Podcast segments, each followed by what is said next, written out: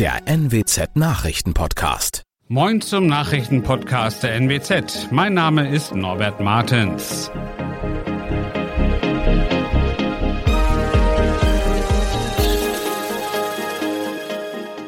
Und das sind unsere regionalen Nachrichten. Der acht Jahre alte Joe wird in Oldenburg immer noch vermisst. Der VfB Oldenburg beschäftigt sich mit dem Verkauf des Stadionnamens und zahlreiche Durchsuchungen nach Hasspostings im Internet. Der acht Jahre alte Joe wird in Oldenburg immer noch vermisst. Derzeit suchen hunderte Polizisten überall in der Stadt nach dem Jungen, der seit Freitag verschwunden ist. Nachdem die Polizei am Sonntag die Öffentlichkeit um Hilfe gebeten habe, seien Hinweise aus der Bevölkerung eingegangen, sagte eine Sprecherin. Diese Hinweise seien überprüft, das Kind aber nicht gefunden worden. Der Junge, der eine geistige Behinderung hat, war am Freitagnachmittag zuletzt im Bereich der ehemaligen Kasernen Donnerschwee gesehen worden. Den Angaben nach ist Joe etwa 1,50 Meter groß und schlank. Er trägt schulterlange, dunkle, lockige Haare. Über einem blauen T-Shirt mit weißer Aufschrift trägt er eine schwarze Weste, ebenfalls mit weißer Aufschrift. Weiter trägt Joe eine dunkle Hose und ist vermutlich barfuß unterwegs. Beim VfB Oldenburg beschäftigt man sich mit dem befristeten Verkauf des Stadionnamens. Derzeit heißt die Spielstätte noch Marschwegstadion, aber das könnte sich bald ändern. Durch den Aufstieg in die dritte Liga könnte ein Namensverkauf an einen Sponsor einiges an Geld bringen. Zurzeit befindet sich der VfB mit der Eigentümerin des Stadions, der Stadt Oldenburg, in einem engen Austausch. Das bestätigte jetzt die Stadtsprecherin Kim Vredenberg-Fastje. Der Verkauf von Stadionnamen ist im Profifußball mittlerweile üblich. So spielt Werder Bremen beispielsweise seit ungefähr drei Jahren im Wohninvest Weserstadion. Im Kampf gegen Hassäußerungen im Internet haben Ermittler am Montag die Wohnungen von zwei Bremern durchsucht. Wie die Polizei mitteilte, stehen die 21 und 59 Jahre alten Männer im Verdacht, in sozialen Medien gezielt Hasspostings verfasst zu haben. Und zwar nachdem eine Polizistin und ein Polizist während eines Einsatzes in Kusel in Rheinland-Pfalz getötet wurden. Bei den beiden Verdächtigen seien diverse Waffen und Datenträger sichergestellt worden. Seit dem Morgen fanden bundesweit Durchsuchungen statt. Auch in Niedersachsen gab es zwölf Durchsuchungen. Das waren unsere Nachrichten aus der Region. Weitere aktuelle News aus dem Nordwesten finden Sie wie immer auf NWZ Online. Und Aktuelles aus Deutschland und der Welt hören Sie jetzt von unseren Kollegen aus Berlin.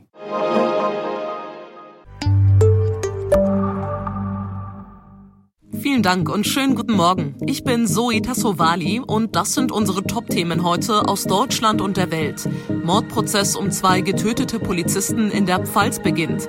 Scholz und Habeck beim Tag der Industrie und größter Streik seit mehr als 30 Jahren in Großbritannien. Ja, sie wollten eine einfache Polizeikontrolle durchführen. Wenig später waren sie tot. Der Mord an einer Polizeianwärterin und ihrem jungen Kollegen bei Kusel in Rheinland-Pfalz sorgte im Januar deutschlandweit für Entsetzen. Heute beginnt vor dem Landgericht in Kaiserslautern der Prozess gegen den mutmaßlichen Täter. Angeklagt ist ein 39-jähriger Mann. Er wollte wohl mit der Tat seine Wilderei vertuschen. Thomas Stüber ist für uns heute vor Ort in Kaiserslautern. Thomas, wie ist denn die Lage? Noch ist es ruhig in Kaiserslautern. Das Interesse, das wird aber riesig sein, denn der Fall hat ja deutschlandweit für Entsetzen gesorgt. Wenn es dann um 9 Uhr losgeht, wird der Saal voll sein. Nicht mit dabei sein werden wohl die Angehörigen der beiden Opfer. Die Anwälte haben ihnen dazu geraten, zu tief sitzt noch der Schmerz. Die Anklage gegen den 39 Jahre alten Mann lautet auf zweifachen Mord. Sein mutmaßlicher Komplize, der muss sich ebenfalls verantworten, allerdings wegen Jagdwilderei. Der Mordvorwurf gegen ihn hat sich laut den Ermittlern nicht erhärtet. Heute könnte es aber auch ein relativ kurzer Prozessauftakt sein. Laut eines Gerichtssprechers ist nur die Anklageverlesung geplant. Anschließend können sich die beiden dazu äußern oder eben auch nicht. Die ersten Zeugen, die sollen dann am kommenden Montag aussagen. Das Ganze ist ja im Kreis Kusel in der Westpfalz passiert. Wie geht es denn den Menschen vor Ort? Für die war das natürlich ein ganz schlimmer Tag, der auch noch in den Köpfen sitzt und viele werden den wohl auch nicht vergessen. Das hat man noch immer noch im Kopf, das ist immer noch aktuell und ich denke, das werden uns auch lange noch hier begleiten. Das war ein tragisches, schreckliches Ereignis und das kann man nicht vergessen. Wenn ich bin jetzt zum Beispiel spazieren gegangen und komme an der Polizeiwache vorbei, Und dann denkt man zwangsläufig immer daran. Wir kommen öfters an dieser Unglücksstelle vorbei und sind schon sehr betroffen immer noch von dieser Tat. Es geht einem dann schon besser, dass die Sache aufgearbeitet wird und dass hoffentlich ein gerechtes Urteil gesprochen wird.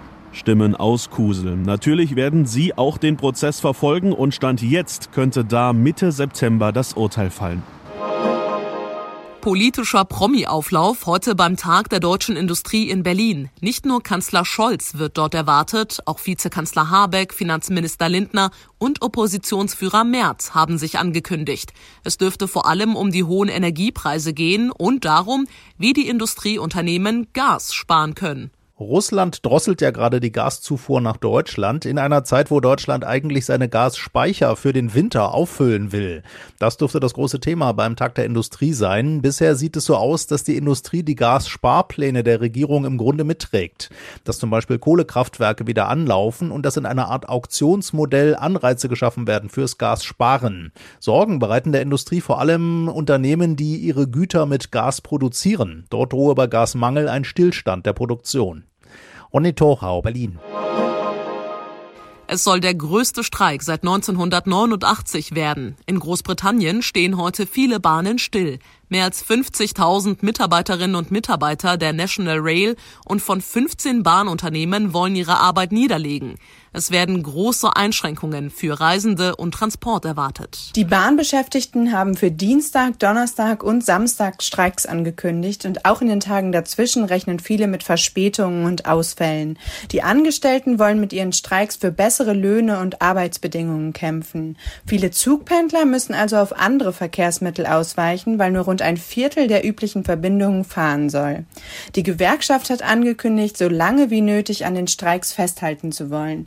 Experten fürchten, dass das Monate dauern könnte. Aus London, Larissa Schwedes. Gestern haben wir ja schon über Reisetrends oder besondere Urlaubserlebnisse in Griechenland gesprochen. Den Podcast können Sie sich gerne auch nochmal anhören. Heute reisen wir gemeinsam etwas weiter weg und zwar nach Thailand. Die Natur, die Kultur oder auch das Essen lockt ja immer sehr viele Menschen dorthin. Aber gibt's denn dieses Jahr irgendwelche schrägen Trends, irgendwas Besonderes, Carola Frenzen, in Thailand? Thailand ist ein eher sehr traditionelles Land, also so richtig schräge Trends sind hier eher selten. Freediving wird aber seit kurzem immer beliebter, also Freitauchen ohne Hilfe von Atemgeräten, wobei der Taucher mit nur einem Luftzug in der Lunge in die Tiefe gleitet. Gern wird das hier mit Monoflosse gemacht, womit man dann ein bisschen aussieht wie eine Meerjungfrau. Besonders die Insel Koh Tao im Samui-Archipel erlebt da einen wahren Boom. Hier gibt es mittlerweile ein riesiges Angebot an Kursen, wo man das Freitauchen lernen und üben kann. Takis Zaphos hat uns ja gestern verraten, dass man in Athen in sowas wie eine Art Jugendherberge unterm Sternenhimmel übernachten kann. Gibt es in Thailand auch irgendwelche besonders kuriosen Unterkünfte? Ungewöhnlich übernachten kann man vor allem in Bangkok. Spontan fällt mir das Prince Theatre Heritage Stay in der Altstadt ein. Das ist ein uraltes Kino, das zum Hotel umgebaut wurde. Highlight ist der frühere Kinosaal, der heute als Bar und Frühstücksraum dient, aber immer noch die alte Leinwand und Erinnerungsstücke aus den Frühzeiten der Lichtspielhäuser hat. Und dann gibt es das Chai Lai Orchid nahe Chiang Mai im Norden. Das Resort kümmert sich um gerettete Elefanten, die hier frei herumlaufen dürfen und von den Gästen von der eigenen Terrasse aus gefüttert werden können. Und was ist, wenn man mal was ganz anderes oder anderswo Urlaub machen will als am Strand oder in den Bergen? Gibt es Urlaubsorte oder Erlebnisse der besonderen Art in Thailand? Thailand ist auch abseits der Strände extrem vielseitig. Das reicht von der Tempelstadt Chiang Mai im Norden über Dschungeltouren, etwa im Khao Yai Nationalpark, bis zur Brücke über den River Kwai in Kanchanaburi. Oder natürlich Bangkok selbst, eine der aufregendsten Städte der Welt, voller Sehenswürdigkeiten wie dem Tempel der Morgenröte und der malerischen Altstadt in Talat Noi und natürlich mit vielen kulinarischen Highlights. Das neueste Spitzenlokal in Chinatown heißt Potong und wartet mit einem Menü aus unglaublichen 20 Gängen auf. Die Älteren kennen Zauberberg noch als Roman von Thomas Mann. Für Kinder ist es ein spannendes Brettspiel und das wurde jetzt von Expertinnen und Experten zum Kinderspiel des Jahres gewählt. Thomas Bremser, was macht denn Zauberberg so besonders? Ja, zum einen spielen die Kinder hier miteinander. Bis zu vier Kinder können mitmachen. Das Brett liegt schräg auf dem Tisch, auch das ist besonders und ist so eine Art Murmelbahn. Oben stehen sechs blaue Spielfiguren, die die Kinder fortbewegen. Die Zauberer, die müssen so schnell wie möglich nach unten, aber es stehen ihnen vier schwarze Hexen im Weg, die auch nach unten wollen.